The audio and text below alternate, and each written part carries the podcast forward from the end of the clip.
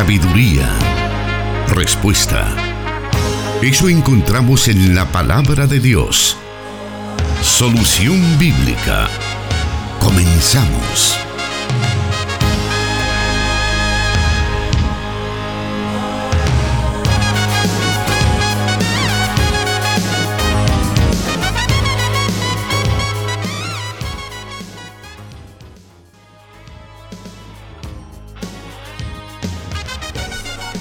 Ese es nuestro característico tema musical, el cual por muchos años ha acompañado este programa que tiene como objetivo principal abrir las escrituras y encontrar en ella cada una de las preguntas que usted tiene como nuestro oyente. Le agradecemos por estar ya conectado con nosotros a través de los diferentes medios que transmiten este programa. En Plenitud Radio 98.1 FM para Santa Ana y Sonsonate, desde donde estamos llevando a cabo esta transmisión, enlazados con 100.5 FM Restauración para todo el país, también 540 AM, la estación de la palabra para El Salvador y, y sus alrededores. También nos escuchan nuestros hermanos en el oriente del país en Restauración San Miguel en el occidente de Guatemala también están conectados con nosotros nuestros hermanos de Cielo FM 89.1, que cubre diferentes zonas de lo que serían los departamentos de Momostenango, o más bien Totonicapán, Huehuetenango y Quetzaltenango.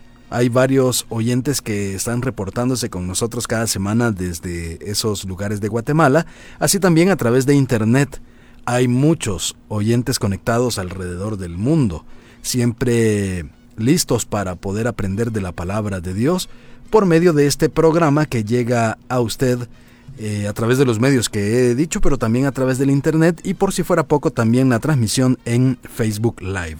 Le hacemos entonces la invitación para que pueda quedarse con nosotros y de esa manera poder juntos aprender de la palabra de Dios por supuesto, junto al pastor Jonathan Medrano, quien es el encargado de responder a cada una de sus preguntas, y le damos la bienvenida esta tarde. Dios le bendiga, hermano Miguel, y un saludo muy especial para todos nuestros oyentes a través de las emisoras de Corporación Cristiana de Radio y Televisión que ya están pendientes de este programa Solución Bíblica que es transmitido los días martes y viernes en este horario. Gracias por permitirnos crecer con usted en el conocimiento de la palabra de Dios, sabiendo que es la Biblia la que nos conduce hacia esa revelación que habla acerca del amor de Dios y de cómo el ser humano debe de conducirse en esta vida. Por eso cuando vienen inquietudes y usted nos las formula, no solamente crece usted, sino que también crecemos junto a usted y la audiencia que gusta de este programa.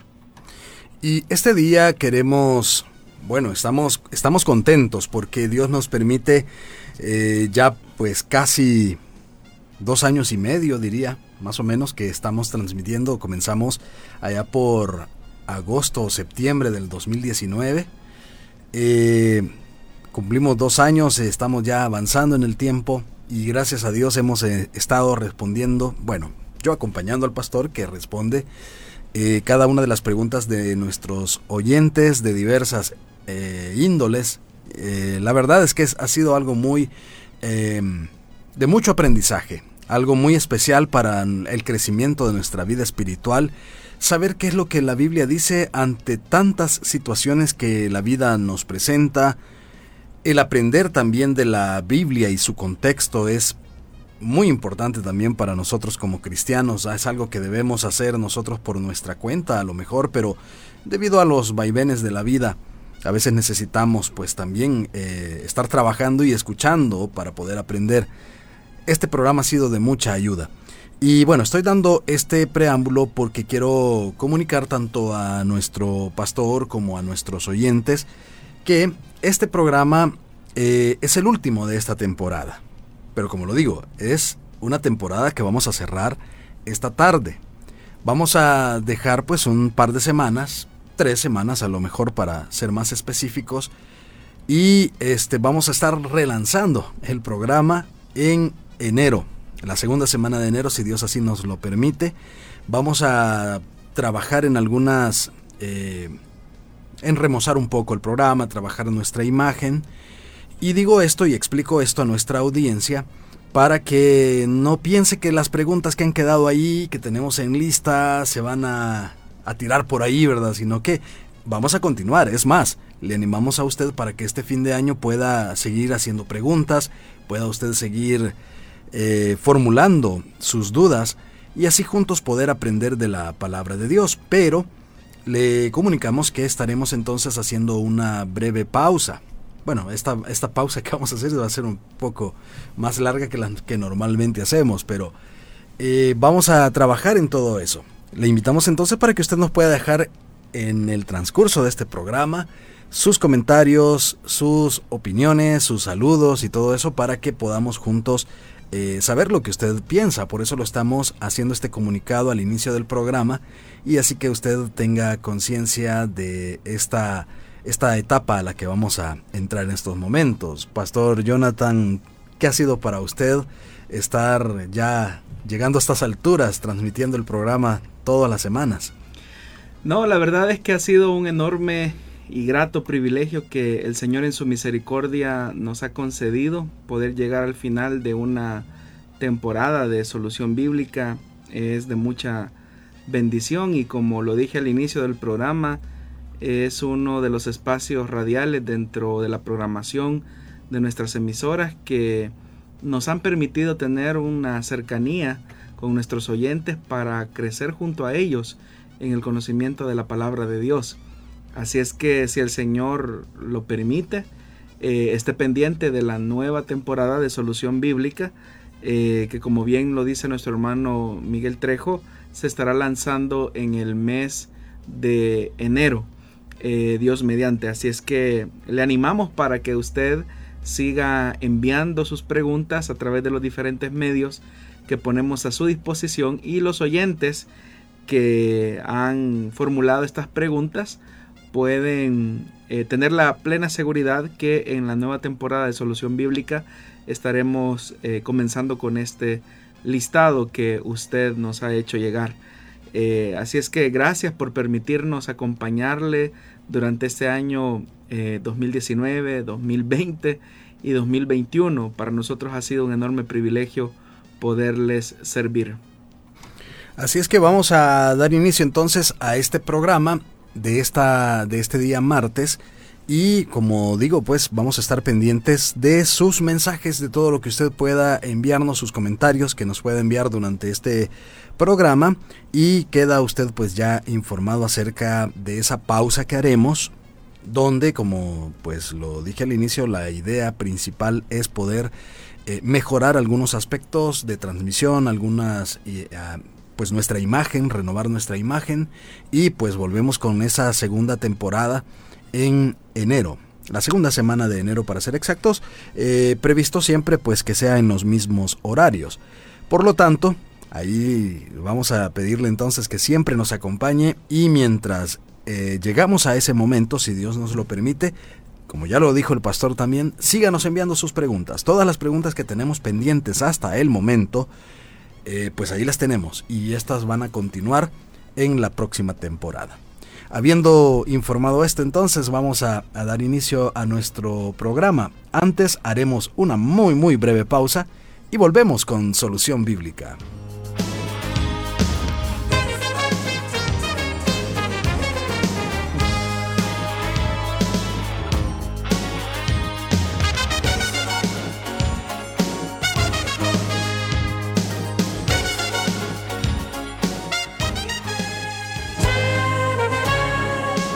Da la sabiduría y el conocimiento. Solución bíblica.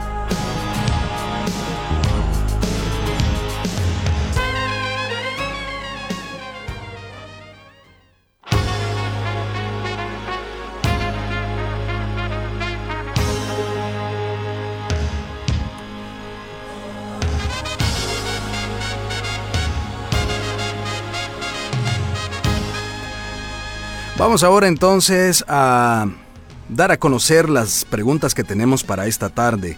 La primera de ellas nos dice así. ¿Alguna vez afirmó Jesús ser Dios?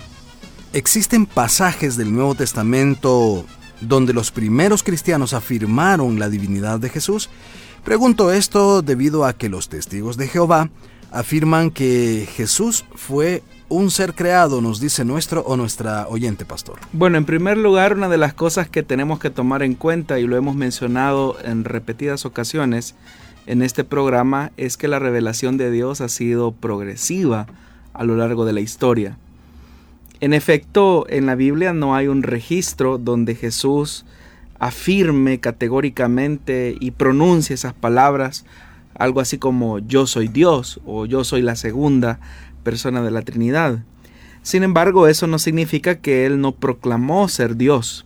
Debemos de tomar, por ejemplo, las palabras de Jesús en el Evangelio de Juan, en el capítulo 10, versículo 30, donde Él mismo dijo, yo y el Padre uno somos. A simple vista esto no parecería ser una afirmación de ser Dios, sin embargo es interesante ver cómo la reacción de los judíos a su declaración provocó que ellos quisieran apedrearlo.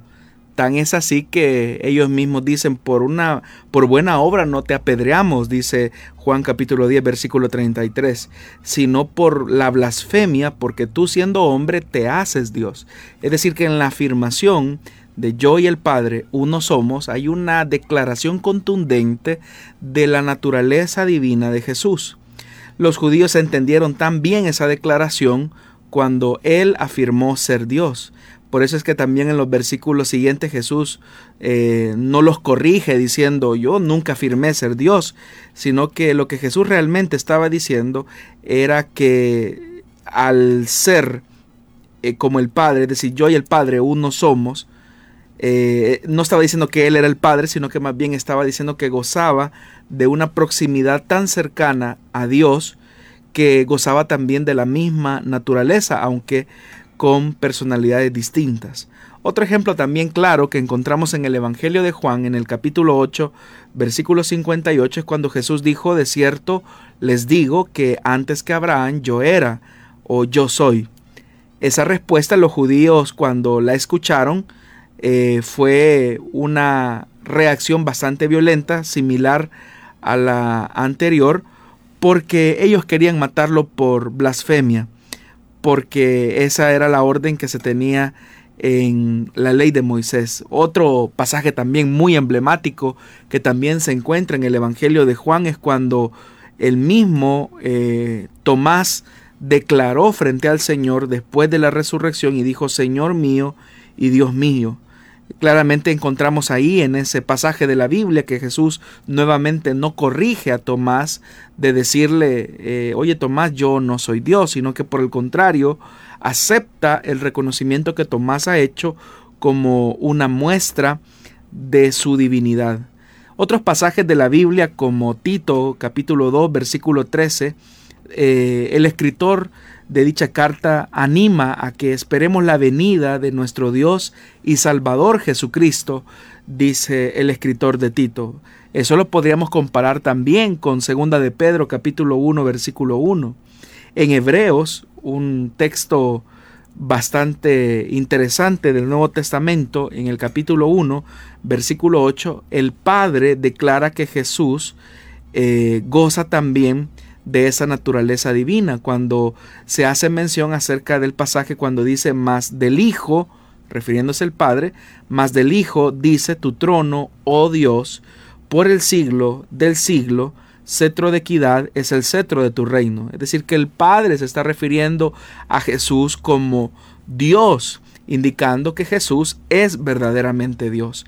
En el libro de Apocalipsis, el último libro del canon del Nuevo Testamento, un ángel ordenó al apóstol Juan adorar solamente al Señor.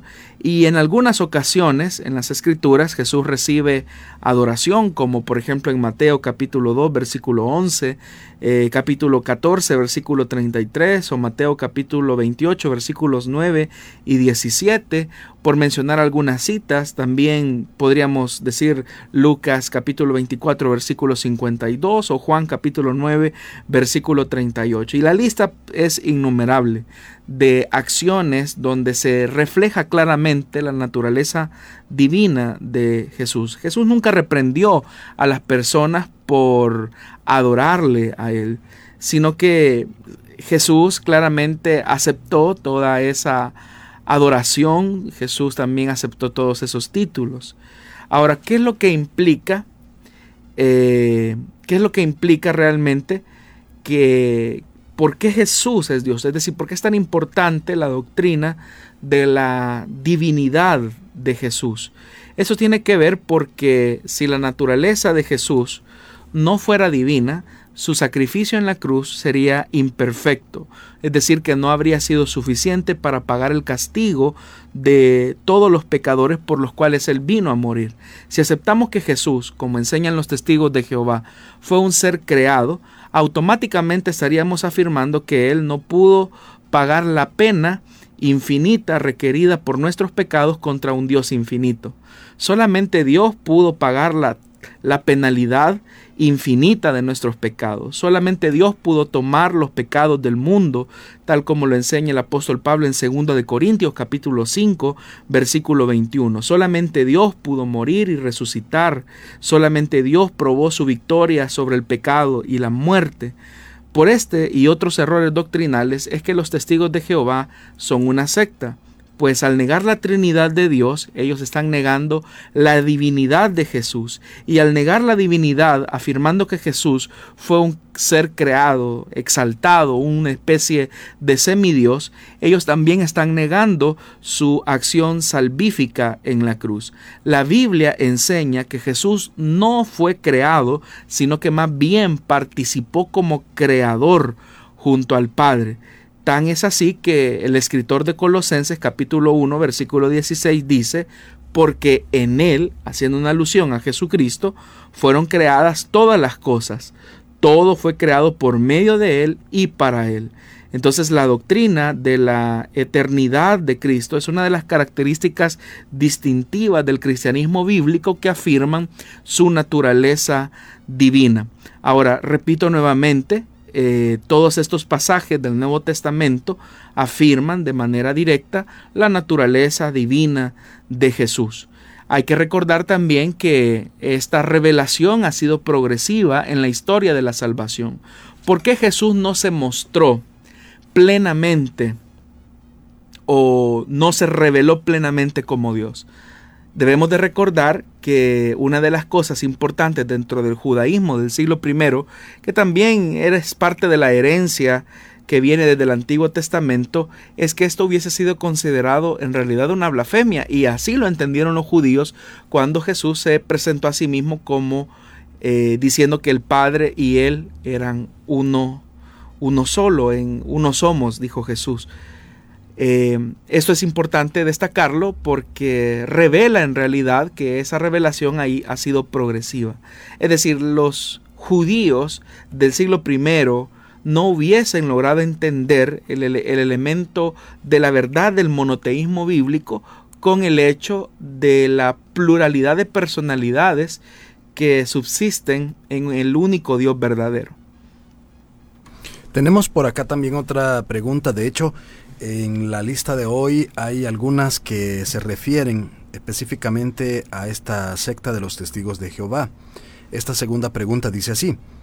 La traducción del Nuevo Mundo que utilizan los testigos de Jehová ¿Se puede considerar como una versión auténtica de la Biblia? Definitivamente que no.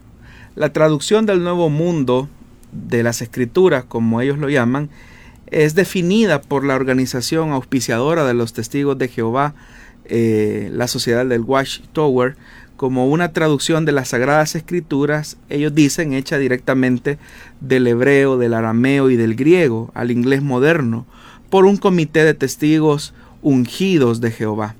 La traducción del Nuevo Mundo es una obra anónima del Comité de la Traducción de la Biblia del Nuevo Mundo.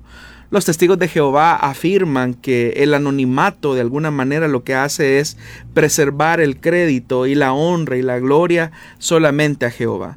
Por supuesto que eso tiene el beneficio añadido de proteger a los traductores de cualquier responsabilidad por los errores que contiene dicha traducción y, e impide que eruditos verdaderos comprueben sus credenciales académicas. La traducción del Nuevo Mundo en realidad es una, es una única en, en su especie, porque es el primer esfuerzo sistemático, intencionado, de querer producir una versión completa de la Biblia que está editada y revisada para el propósito de estar de acuerdo con las enseñanzas erradas de este, de este grupo. Los testigos de Jehová y la sociedad de la Atalaya eh, se dieron cuenta de que sus creencias y sus afirmaciones acerca de lo que ellos confiesan como, como fe contradicen en realidad el espíritu de las escrituras, de tal manera que la única manera en que podían sostener sus enseñanzas es alterar las escrituras para que éstas estén de acuerdo con las creencias que ellos sostienen. De hecho, que el Comité de la Traducción del Nuevo Mundo cambió cualquier escritura que no estuviera de acuerdo con la la falsa teología de los testigos de Jehová. Y esto se demuestra claramente por el hecho de que a medida que se publican nuevas ediciones de la traducción del Nuevo Mundo, se comienzan a hacer cambios intencionales y adicionales al texto bíblico.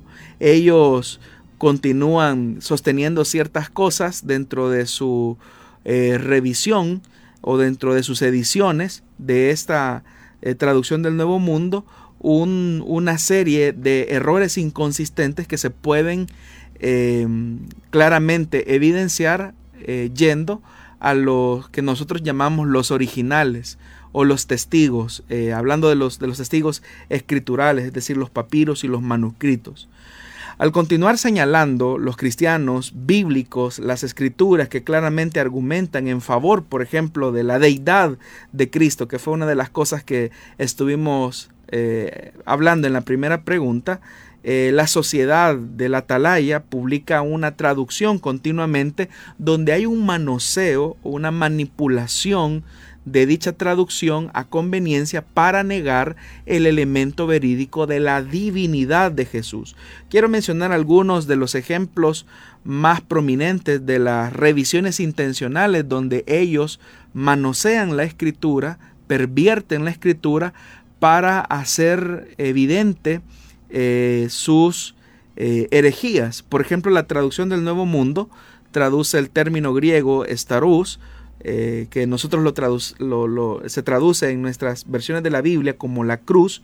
Ellos simplemente hablan de el madero de tortura, porque los testigos de Jehová no creen que Jesucristo fue crucificado en una cruz, sino que en un madero.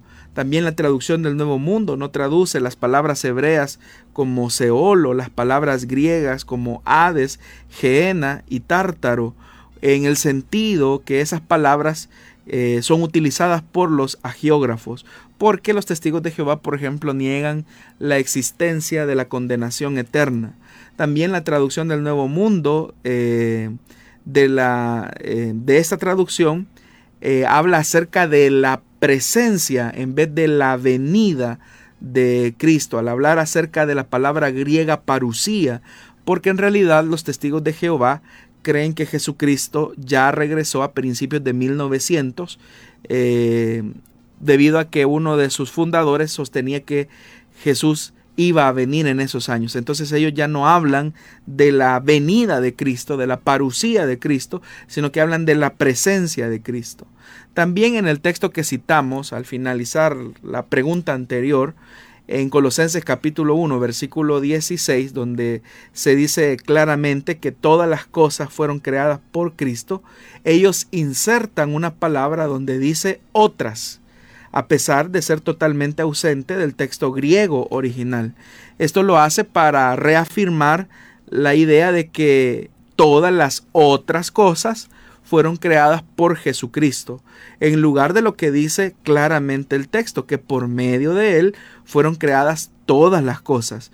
Esto lo hacen precisamente como para corresponder con su creencia de que Jesucristo es un ser creado, lo cual niega también el aspecto de la Trinidad. También la sociedad eh, de la atalaya o de la Watchtower eh, no tiene, eh, por lo tanto, ninguna base textual para su traducción, sino solamente sus propios errores teológicos.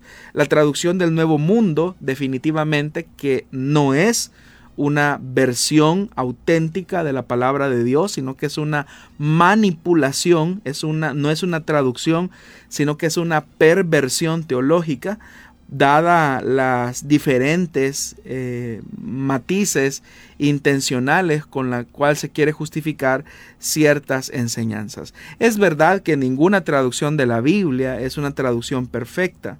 Sin embargo, uno debe de distinguir que aunque otros traductores de la Biblia han cometido errores menores en la traducción del texto hebreo y griego, la traducción del Nuevo Mundo intencionalmente cambia toda la traducción del texto para que se ajuste a los errores teológicos de los testigos de Jehová. Entonces la traducción del Nuevo Mundo, repito, en realidad no es una traducción válida o verdadera de la palabra de Dios, sino que más bien es una perversión y una manipulación de la, la Biblia, de la Escritura. Hay otra pregunta que se relaciona también al tema y dice de la siguiente manera. Nos dice nuestro oyente, en la segunda epístola de Juan, verso 10 y 11 dice, si alguien los visita y no lleva esta enseñanza, no lo reciban en casa ni le den la bienvenida, pues quien le da la bienvenida se hace cómplice de sus malas obras. Podemos utilizar este pasaje para no recibir a personas que eh, predican un evangelio distinto como los testigos de Jehová, los mormones o los de la fe en Jesús. ¿Cuál debe ser nuestra posición como cristianos frente a ellos? Bueno, nuevamente es importante ubicarnos en el contexto de esa carta. Esa carta que es muy breve, conocida por nosotros como la segunda carta de Juan, está escrita en realidad para advertir a los creyentes contra la influencia de los falsos maestros. Juan los identifica como aquellos que no reconocen a Jesucristo como venido en carne y los describe como engañadores y anticristos en el capítulo 1, versículo 7. Es importante mencionar que durante el siglo I había un hecho importante dentro de las comunidades cristianas y eran los predicadores itinerantes. Esos predicadores en realidad iban de iglesia en iglesia eh, predicando el Evangelio. Sin embargo, como suele ocurrir en casi toda la verdad de Dios, siempre el enemigo trata la manera de enviar a sus emisarios que son falsos maestros y engañadores, que lo que hacían era trastornar la senda recta de las iglesias del siglo I. Entonces, por eso es que es importante entender el contexto de la epístola de Juan, porque cuando Juan escribe a la señora elegida y a sus hijos, esta señora, hablando, hacer una referencia a la iglesia, esta señora se dedicaba a un ministerio de hospitalidad. Recordemos que una de las características distintivas de la cultura mediterránea y que se hizo más patente en el cristianismo del siglo I tenía que ver con la hospitalidad. Cuando un creyente o uno de estos predicadores itinerantes llegaban a una comunidad cristiana, era deber de los creyentes de dicha comunidad recibir de manera amable eh, y atender a estos cristianos y a estos predicadores con todas las atenciones posibles. Entonces, habían falsos maestros que aprovechándose de la hospitalidad de los creyentes, abusaban de ellos y también aprovechaban para meter sus mentiras y sus falsas doctrinas. Entonces, eh, en el nombre del amor cristiano, eh, la iglesia que era de buen corazón, lamentablemente estaba recibiendo en su casa a falsos predicadores itinerantes y estas comunidades cristianas les proporcionaban alojamiento, comida, eh, los encaminaban, que es una, es una expresión, eh, es un modismo para referirse a que los ayudaban económicamente y los enviaban. Sin embargo, Juan le escribe a los creyentes de sus comunidades eh, las comunidades samaritanas para advertirles a los cristianos samaritanos de estos falsos maestros que se aprovechan gustosamente de la generosidad de los creyentes y que sin darse cuenta eh, estaban apoyando o sosteniendo a muchos de estos predicadores que andaban enseñando falsas doctrinas. Entonces, lo que Juan quiere advertir es que el amor siempre debe de estar controlado por la verdad. Esto es importante, estimados oyentes. El amor siempre debe de estar controlado por la verdad. Es decir, había, había necesidad de establecer límites dentro de la iglesia, porque la hospitalidad no debe de extenderse a los charlatanes, a los mercaderes, a los propios emisarios del diablo. Por eso es que Juan categóricamente le dice a los creyentes eh, no los recibas en tu casa ni les des la bienvenida.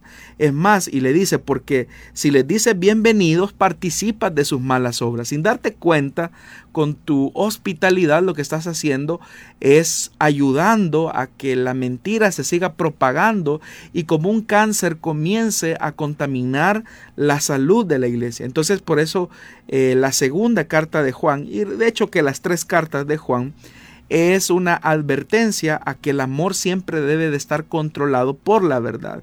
Entonces Juan le da a la iglesia que es como la anfitriona, la, que hospeda, una prueba de fuego para que ellos sepan discernir quién es un falso maestro y quién no. Es decir, ¿qué es lo que enseña un predicador itinerante sobre Jesucristo? Si esos predicadores enseñan la la plena deidad y la plena humanidad de Cristo, entonces puede ser acogido en casa y tratarlo con, una gran hospitalidad. Entonces, eh, esa hospitalidad, eh, repito, es una, es, una, es una hospitalidad que debe sustentarse sobre la base de la verdad, es decir, el amor debe de sustentarse sobre la base de la verdad. Entonces, eh, ¿qué ocurre entonces si de repente el que llega a enseñar niega la naturaleza divina y humana de Jesús. Y lo que hace este falso maestro es mitigar, oscurecer o malinterpretar el hecho de que Jesús es completamente hombre y completamente Dios. Entonces, la advertencia del escritor es a que no se debe de tener ningún vínculo con él porque estos falsos maestros no deben de recibir ningún tipo de ayuda de parte de los creyentes en el sentido de que con sus aportaciones los creyentes están sosteniendo ministerios de falsedad, porque dar ayuda material o estímulo espiritual a los difusores de estas falsas enseñanzas es participar de su maldad, como lo dice el versículo 11. Ahora, ¿cuál debe de ser nuestra respuesta entonces cuando los miembros de las sectas como los testigos de Jehová, los mormones, los de la fe en Jesús, eh, llaman a nuestra puerta.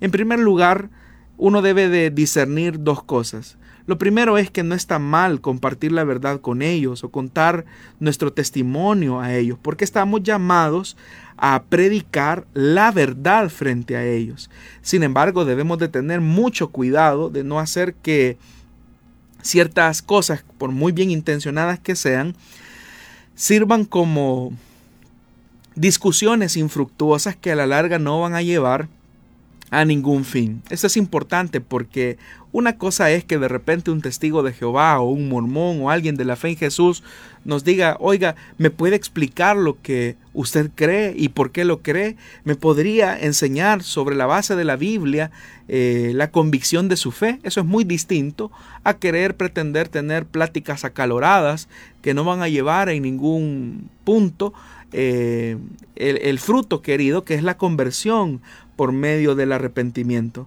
Entonces debemos de tener mucho cuidado. Si la persona que nos llega a buscar a nuestra casa lo hace con la finalidad de querer discutir con nosotros o peor aún, querernos convencer y según ello llevarnos a la conversión de sus enseñanzas, pues es ahí donde con mucho respeto, con amor cristiano, no debemos de participar de, de, ese tipo de conversaciones, simplemente manifestar que nosotros somos creyentes en Jesús, que hemos creído en el Hijo de Dios como nuestro Señor y nuestro Salvador y que estamos seguros de nuestra posición cristiana. y que les agradecemos que se tomen el tiempo de preocuparse por nosotros, que también nosotros estamos preocupados por ellos, pero que no tenemos ningún interés en escuchar eh, sus enseñanzas.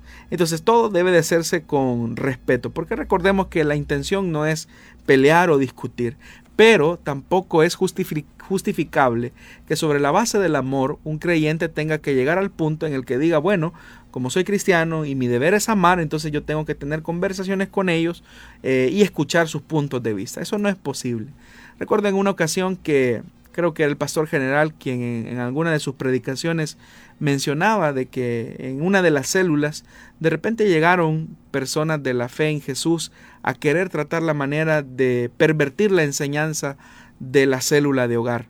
Sin embargo, gracias a Dios, según cuenta el hermano Mario, el líder supo plantearse seriamente frente a ellos y cerrar la célula. No entró en una confrontación, no entró en una discusión frente a los amigos, pero eh, cuidó de la salud espiritual de las ovejas que estaban ahí en la célula.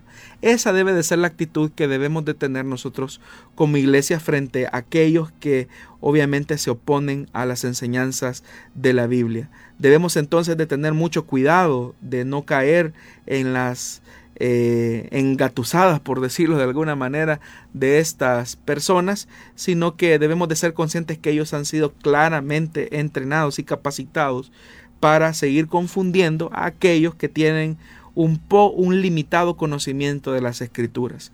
Esto es importante para todos nuestros oyentes.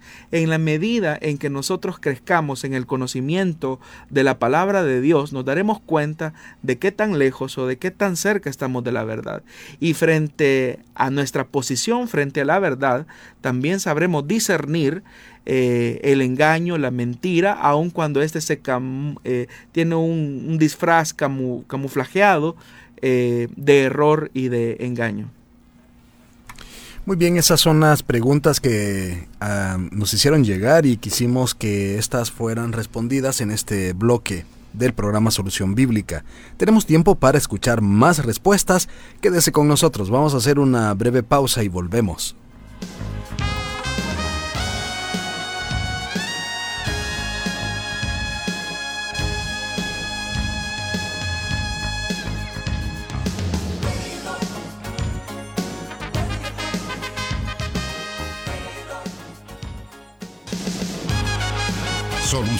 Bíblica con el pastor Jonathan Medrano.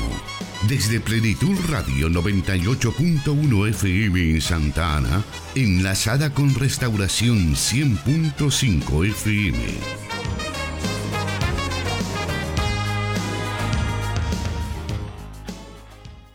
Bien, vamos a continuar con el programa y nos vamos a ir ahora a conocer la siguiente pregunta, que nos dice así. En una predicación, escuché a un pastor que decía que la salvación era una obra de Dios en la que el hombre debe de participar creyendo y recibiendo la salvación. Él decía también que en el plan de salvación una parte de una parte la hace Dios y la otra los hombres. ¿Es verdad esta opinión? ¿Tiene sustento bíblico? En otros programas de solución bíblica le he oído decir a usted que la salvación es totalmente hecha por Dios. ¿Podría ampliarnos más al respecto? Nos dice el oyente. Bueno, en definitiva, eh, Dios es el autor absoluto de nuestra salvación. Debemos de recordar que todos los seres humanos nacemos en pecado y por nuestra naturaleza caída, el ser humano siempre va a rechazar a Dios. Esa doctrina recibe el nombre de la depravación total o la total depravación también la conocen eh, otros creyentes. Entonces, eh, siendo que nuestro estado es de muerte eh, y un muerto no puede hacer nada, entonces Dios debe de actuar salvando a aquellos a los que Él eligió o predestinó sin que obre o determine la fe que ellos puedan llegar a recibir de parte de Dios. De tal manera que la forma que determina eh, esa salvación y la vida eterna hacia los que Dios predestinó, debe en primer lugar de expiar eh, sus, sus culpas. Esa es lo que nosotros llamamos la expiación limitada y esa expiación limitada no tanto en, su, en, el poder, en la acción, en el poder salvífico de esa expiación, sino que en cuanto al número de quienes son beneficiarios de, ese, eh, de esa acción de amor de Dios. Entonces, esa gracia y esa salvación se aplica a aquellos a los que Dios predestinó, de tal forma que el Espíritu Santo aplica los efectos de esa salvación por medio de lo que se conoce como la regeneración eh, de su naturaleza o de sus espíritus, llevándolos a la salvación.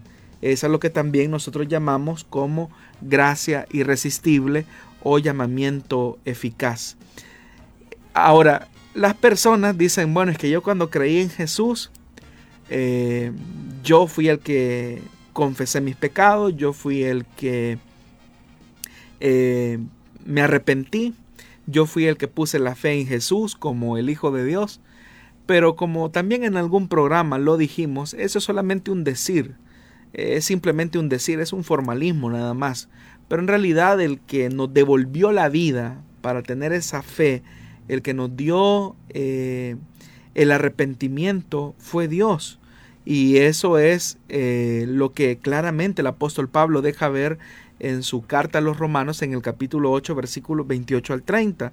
Y en ese pasaje nosotros vemos que hay un grupo de personas a quienes Dios llama conforme a su propósito. Esas personas son identificadas como los que aman a Dios. Estas personas también son aquellas a los que en el versículo 29 y 30 eh, dice claramente que son conocidas de antemano, predestinadas, llamadas, justificadas y glorificadas. Entonces es Dios el que está moviendo a este grupo de personas, es decir, a los que aman a Dios, a los que han sido predestinados por Él, desde el conocimiento previo a la glorificación para que ninguno de ellos se pierda. Entonces, tal como lo señala el escritor de Hebreos, Dios es el autor y es el consumador de nuestra salvación. Y eso es una garantía permanente en la cual podemos descansar, porque si hubiese un aspecto de nuestra salvación que fuera nuestra responsabilidad, viviríamos en una incertidumbre en la cual no podríamos eh, descansar o estar libre de preocupación porque en el elemento humano siempre hay un error, siempre hay un fracaso. Sin embargo, la salvación que Dios nos ha otorgado es una salvación perfecta. Así que no es cierto, estimada oyente o estimado oyente, que el ser humano haga algo o participe de, la salvación. Si, algo tal vez los seres humanos participamos en la salvación es, es poniendo nuestro pecado nada más. El pecado que la gracia del Señor debe de redimir. Pero de ahí que nosotros tengamos la capacidad de hacer algo, eso no, no es cierto. La Biblia no nos enseña eso. Toda la acción salvífica de Dios es obra y autoría de Dios. De tal forma que no, no puede decir, eh, Dios da nueve pasos y tú tienes que dar el paso número diez. O tu deber es aceptar al Señor. Eh, eso es lo que tú tienes que hacer. O tú tienes que tener fe. Aún la fe salvadora es don de Dios. Todo es de Dios. Si alguien ha creído en Jesús, si alguien se ha arrepentido de sus pecados, si alguien tiene fe en el Hijo de Dios, es tan solo porque la gracia de Dios es la que está mediando eh, para que esa persona pueda recibir, recibir los beneficios de esa salvación. Vamos a aprovechar también este momento para dar a conocer otra pregunta que nos han enviado. Ya nos quedan pocos minutos del programa, pero eh, podemos aprovechar para aprender de ella. Y esta dice así, ¿qué es el arminianismo? Bueno, el arminianismo es un sistema de creencias teológicas que intenta explicar la relación entre la soberanía de Dios y lo que se conoce como el libre albedrío o libre arbitrio, como también otros le llaman. Y, e, y cómo esa relación entre la soberanía de Dios y el libre arbitrio se van conjugando para alcanzar la salvación. El nombre de arminianismo proviene de su máximo representante, que fue Jacobo Arminio, un teólogo holandés. Básicamente lo que el arminianismo enfatiza es la responsabilidad del hombre eh, frente a Dios y su salvación. Si el arminianismo de alguna manera estuviera dividido en los cinco puntos similares a los del calvinismo, básicamente estos curiosamente se pueden contraponer. Por ejemplo, eh, a partir de la escritura, eh, Juan Calvino desarrolló la doctrina de la depravación total del hombre, es decir, que el hombre no puede hacer lo bueno, no puede decidir lo bueno, no quiere hacer lo bueno, no piensa en hacer lo bueno. Eh, en el sistema de pensamiento de Arminio estaba lo que se conoce que el ser humano en realidad no está tan depravado eh, al punto de que no puede o está inhabilitado para buscar a Dios. El ser humano sí puede buscar a Dios de su propia iniciativa. Es decir, que Arminio lo que decía era que sí estábamos caídos y manchados por el pecado. Incluso se ocupaba eh, una ilustración eh, que se utiliza bastante en el arminianismo, es que, es que el hombre eh, estaba en la gracia de Dios como que si estuviera en un segundo nivel, pero se cayó de esa gracia al pecar. Y si bien es cierto, no se mató, quedó todo quebrado, pero todavía quebrado tenía vida. Esa es la idea del sistema arminiano, pero eh, eh, en el sistema calvinista lo que uno puede ver es que el hombre se subió al lugar más alto, se cayó, se quebró, se murió y se descompuso literalmente. Eh, esa es la, la, verdad de las escrituras, que estábamos muertos en delitos y pecados. Pero dentro del sistema de creencias del arminianismo, lo que existe es que todavía se cree que el ser humano tiene algún tipo de voluntad libre eh, para decidir entre amar a Dios o rechazarlo. Eh, sin embargo, hay que también decir que aún dentro del arminianismo hay un rechazo a lo que nosotros hemos llamado depravación parcial. Eh, ellos creen que el ser humano en realidad es un pecador. Otro de los elementos que sostiene el arminianismo es que Dios solo escoge a aquellos a quienes sabe que a quienes él sabe que van a creer. Es decir, Dios escogió, es verdad, pero solamente escogió a los que al final terminarían creyendo en él. De tal forma que nadie está predestinado ni para ir al cielo o para ir a la condenación eterna. Pero eso también es totalmente eh, contrario a lo que la palabra de Dios nos enseña, tal como lo leímos en, haciendo mención eh, a Romanos capítulo 8, versículo 28 al 31, donde dice claramente que el Señor eh, predestinó a aquellos que serían eh, los que recibirían la, salvación. También eh, Armine de alguna manera sostiene que la gracia de Dios puede ser rechazada por una persona. Entonces, en, en, los aspectos fundamentales teológicos del calvinismo hay una doctrina fundamental que se llama gracia irresistible o llamamiento eficaz. Es decir, que aquellas personas que han sido predestinadas por el Señor no se pueden resistir a la gracia que Dios les concede. Pero para Arminio, eh, la gracia sí se puede resistir. Es decir, hay personas que pueden resistir el llamado de Dios para salvación si ellos así lo deciden. También, y quizás es uno de los aspectos más fundamentales por todo este sistema eh, teológico en respecto a la salvación es que la salvación es condicional. Es decir, que para el pensamiento eh, arminiano la salvación se puede perder eh, si se rechaza la influencia del Espíritu Santo en las vidas de aquellos que recibieron la salvación. Ellos creen que, por ejemplo, en el libro de la vida hay un borrar y escribir, un borrar y escribir el nombre de aquellos que al final de tanto van a recibir la salvación.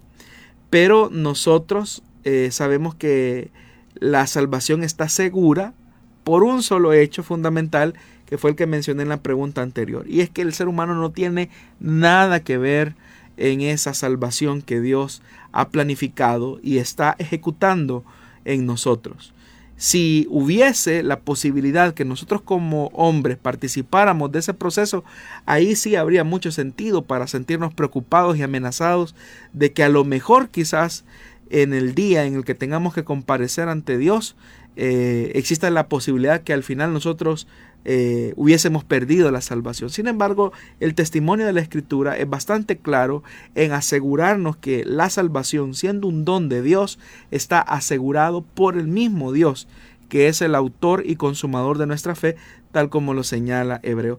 Pero básicamente eso es como son como los puntos más medulares que fueron desarrollados por Jacobo Arminio, de donde surge el nombre arminianismo.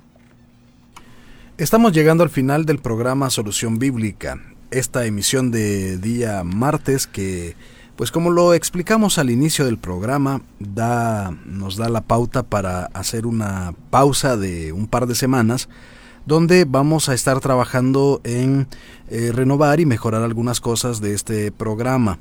Vamos a tomarnos ese tiempo para que usted pueda también eh, enviarnos sus preguntas durante esas semanas, durante esos días. Recuerde que siguen a su disposición todos los medios que mencionamos eh, a lo largo de este programa, que le estamos mencionando durante nuestra programación también. Quedan los programas en Spotify y SoundCloud. Ahí usted encontrará todos los programas que se han transmitido hasta la fecha y encontrará muchas preguntas, muchas respuestas a todas ellas. Estaríamos regresando pues ya en enero, la segunda semana de enero si Dios nos lo permite y pues con este programa estaríamos cerrando este ciclo y retomamos pues el, en, ese, en ese entonces como le he mencionado. Le invitamos para que siempre esté pendiente por ahí con nosotros y cualquier duda, cualquier inquietud que usted tenga puede enviárnosla a cada uno de los, de los medios de WhatsApp y de Facebook de los cuales usted tiene conocimiento. Pastor, agradeciéndole por esta emisión y también por esta temporada que estamos finalizando. Muchas gracias hermano Miguel por habernos acompañado en esta temporada y muchas gracias también a los oyentes por habernos concedido el enorme privilegio de, en la medida de nuestras posibilidades, tratar la manera de responder a cada una de sus preguntas. Si el Señor lo permite, espere una nueva emisión de su programa Solución Bíblica en el año 2022. Así que eh, Dios les bendiga. Gracias por permitirnos este privilegio. Muy bien, vamos a llegar hasta acá entonces y pues nos quedamos pendientes de usted, pendiente también usted de las emisoras que transmiten este programa, de cada una de las programaciones. Vamos a tener todavía las repeticiones de este programa, así que pendiente siempre de los medios de Corporación Cristiana de Radio y Televisión. Hasta la próxima.